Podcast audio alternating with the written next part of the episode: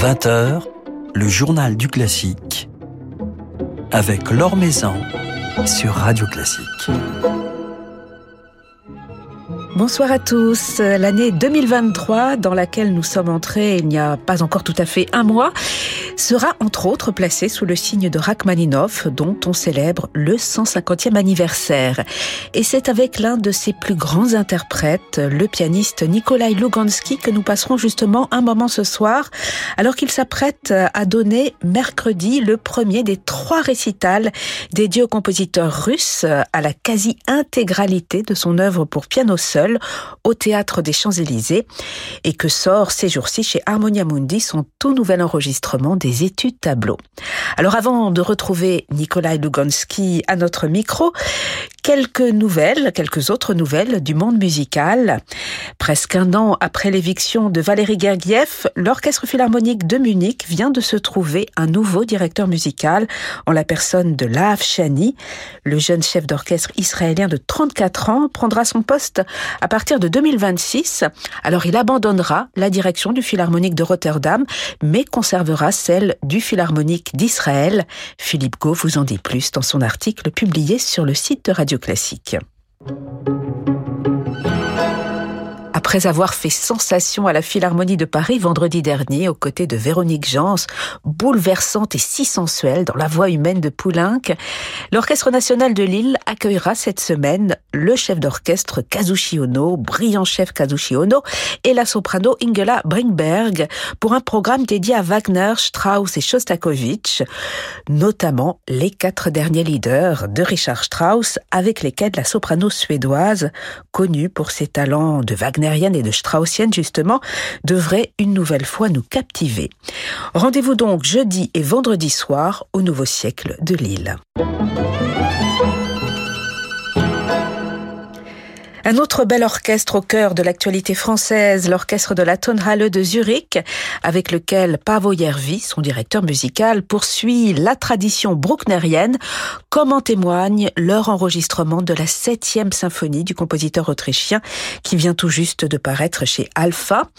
À noter que Pavo Järvi est actuellement en tournée avec son orchestre et avec l'altiste Antoine Tamestit. Ils feront étape cette semaine, mercredi à la Philharmonie de Paris, dans un programme dédié cette fois-ci à Berlioz et Brahms.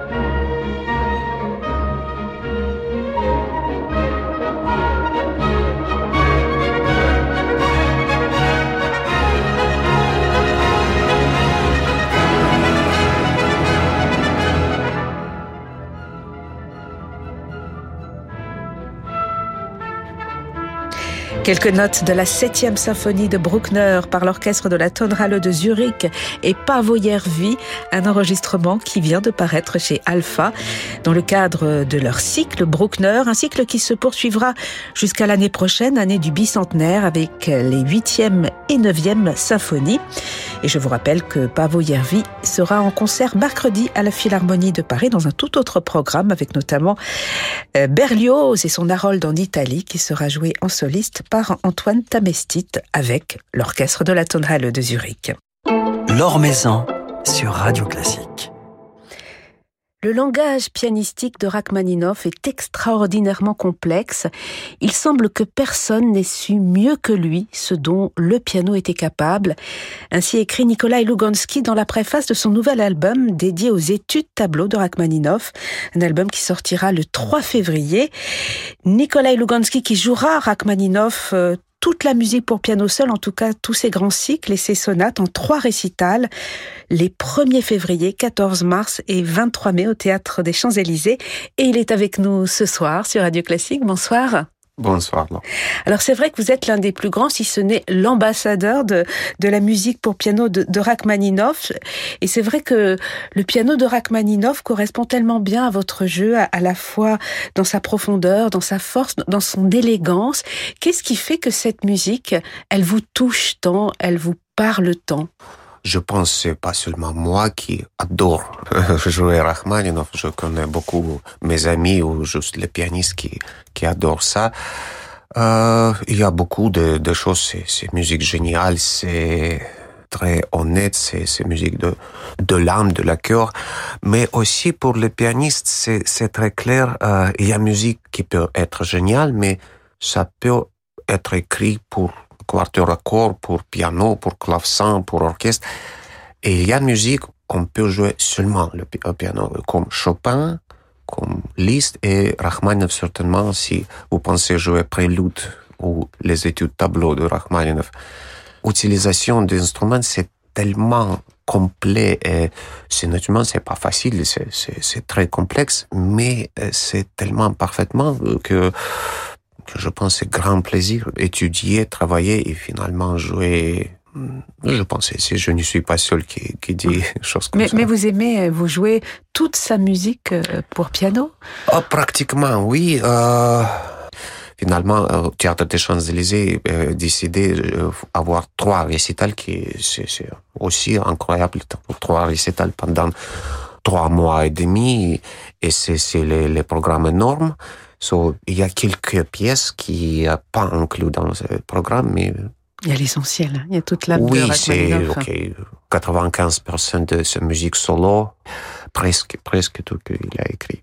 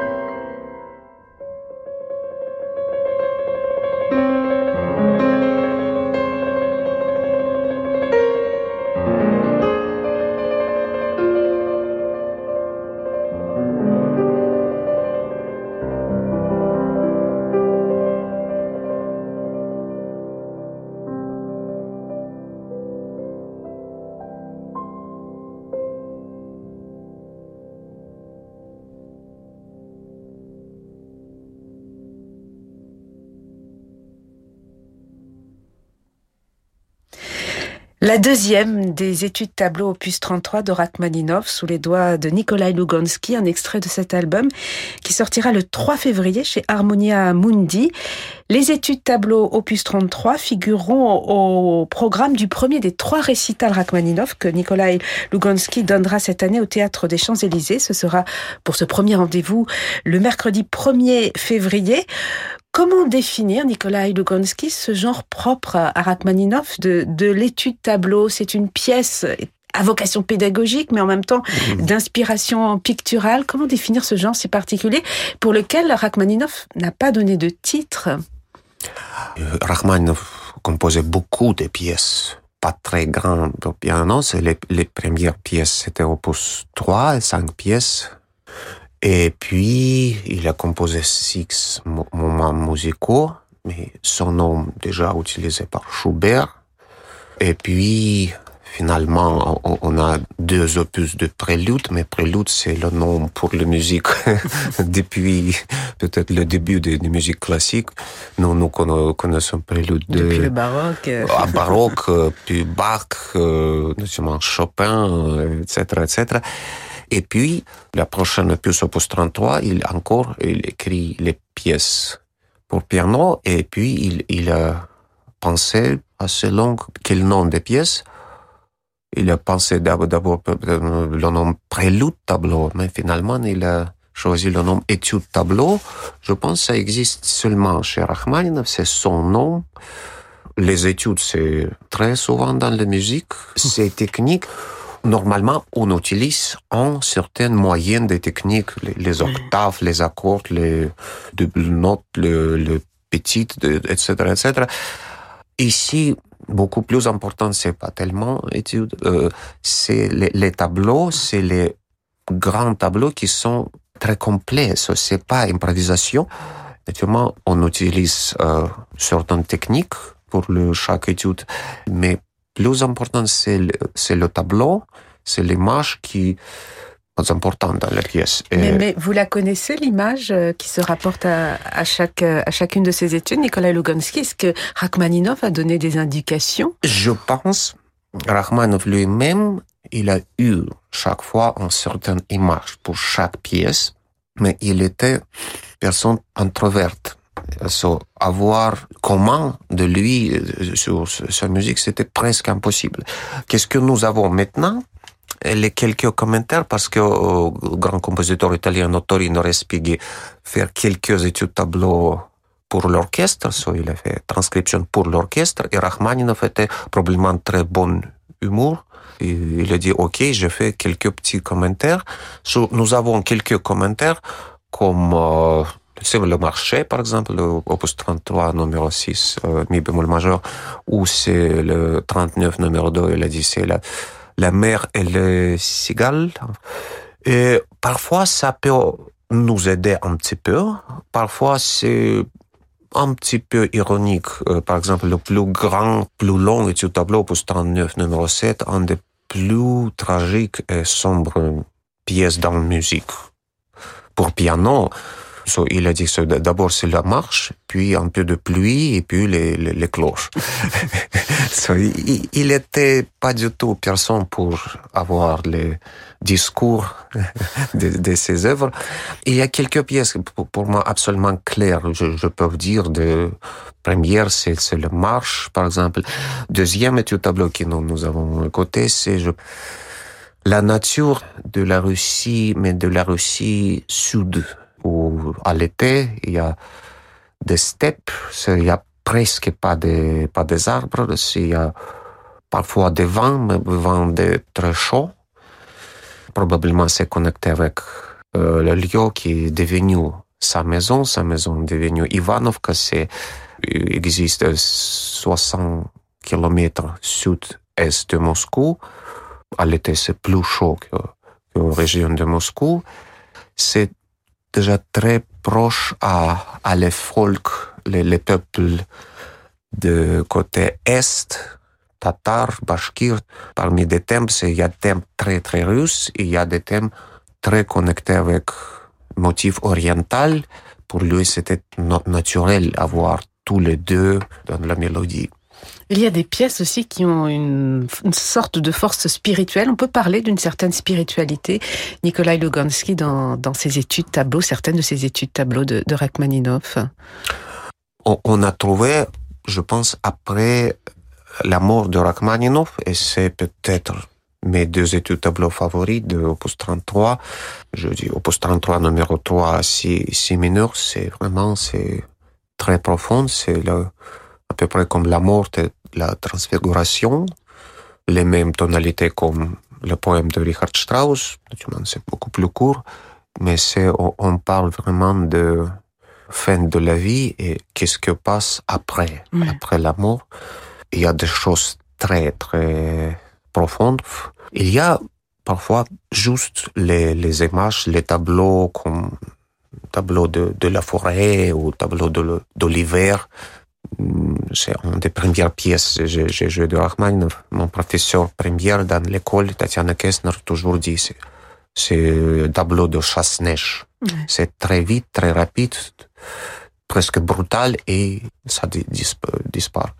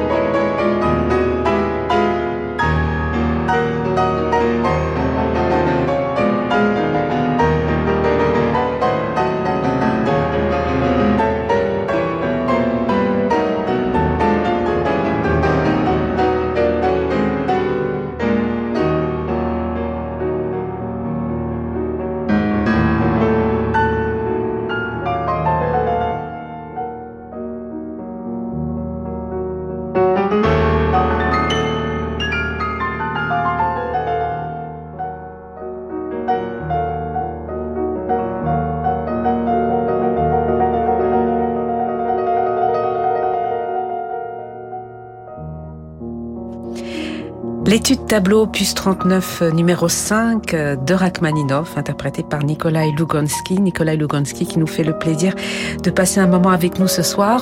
Vous jouerez la musique euh, de Rachmaninoff au Théâtre des Champs-Élysées en trois concerts cette année, 1er février, 14 mars et 23 mai.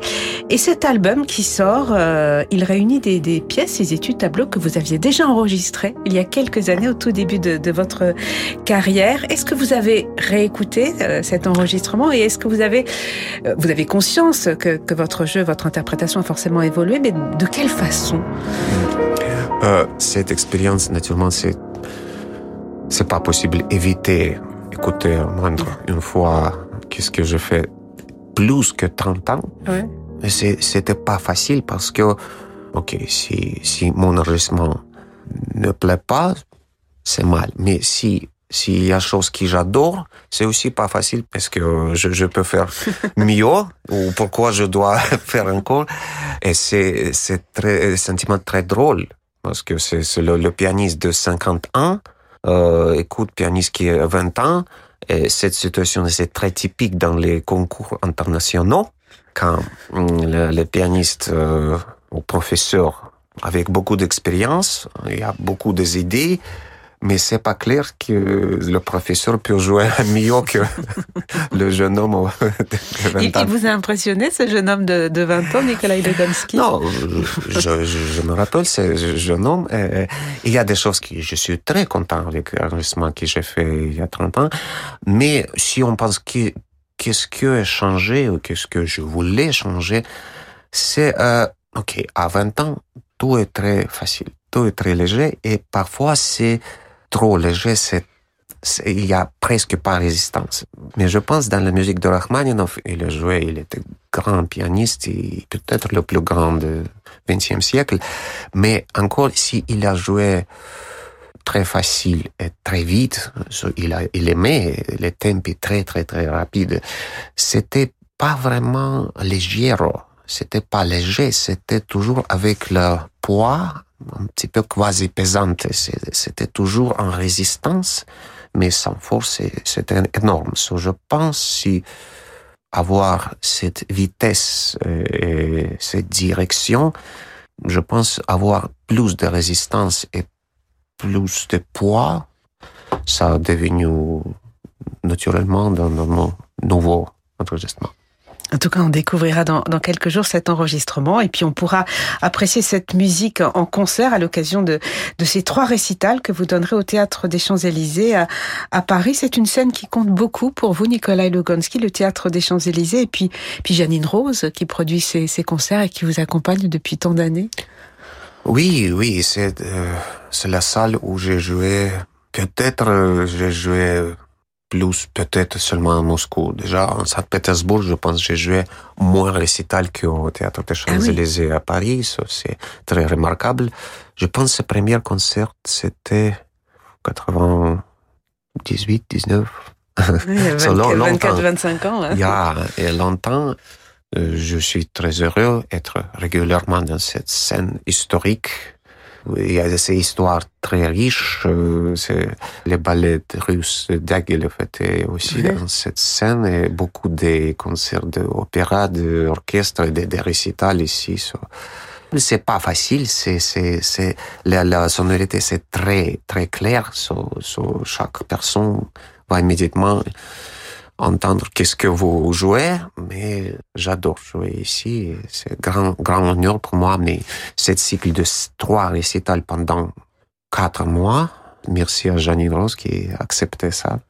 Et merci à vous de, de, de, venir quand on sait que ce n'est pas facile en ce moment pour les, les musiciens russes de venir jouer en, en France. On, on s'en réjouit euh, d'autant plus. Trois rendez-vous, 1er février, 14 mars et 23 mai au Théâtre des Champs-Élysées autour de la musique euh, de Rachmaninov, de la musique russe qu'on aime tant, qu'on a toujours tellement de bonheur à, entendre, surtout interprétée par des, des, musiciens comme vous, Nicolas Lugansky. On va se quitter avec un, un nouvel extrait de cet album Rachmaninov euh, qui réunit donc les, les deux cycles d'études tableau, plus 33, plus 39, avec en complément trois pièces, trois pièces euh, quasi inédites, en tout cas rares, que vous avez rajoutées. Est-ce que vous pourriez nous apporter un petit éclairage sur ces, oui, ces trois euh, raretés Trois pièces que j'ai jamais euh, jouées, jamais enregistrées. Ces trois pièces qui Rachmaninoff composait pendant dernière semaine, il encore vivait en Russie. C'était déjà après les révolutions. Donc juste avant son exil définitif. Oui, oui. Euh, C'était déjà après la révolution bolchevique en octobre 1917. Au mois de décembre, il a quitté la Russie et jamais revenu. Et ces trois pièces, c'est sans opus. Pièce, le fragment, c'est le souvenir de quelque chose très bon, mais déjà passé. Euh, Oriental Sketch, Fritz Chrysler euh, dit que peut-être on peut dire c'est c'est Orient Express, euh, la pièce motorique complètement différente, un peu Prokofiev, Arctic, et dernière pièce, pièce en ré mineur qui ouvre la l'humour de Rachmaninoff dans cette semaine, c'est très triste, très dépressif, c'est vraiment le, le personne qui qui va perdre tout. J'adore tous les trois pièces. Mais c'est le nouveau pièce que je joue cette année. Et que vous jouerez peut-être en, en, bis euh, dans le cadre de, de, de récital oui. Voilà, donc euh, rendez-vous le 1er février pour euh, le premier de ces trois récitals. Il y aura les études tableau, opus 33, mais aussi la première sonate et les variations sur un thème de Chopin. Merci beaucoup Nicolas Luganski, c'était un plaisir de, de vous revoir dans les studios de Radio Classique. Merci Laure.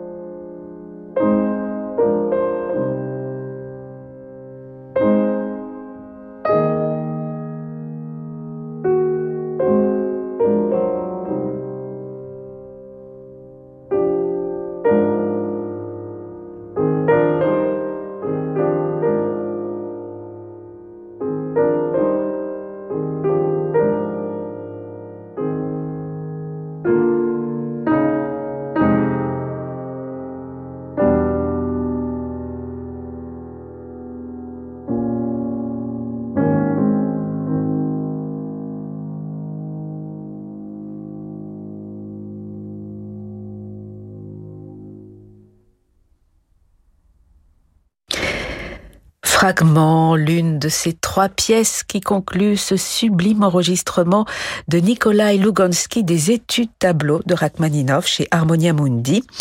Rendez-vous donc mercredi au Théâtre des Champs-Élysées pour le premier récital de son grand cycle Rachmaninoff. Voilà, c'est la fin de ce journal du classique. Merci à Bertrand Dorini pour sa réalisation. Demain, c'est le gambiste Robin Faro qui sera à notre micro très belle soirée à tous, soirée qui se prolonge sur Radio Classique avec Francis Drezel.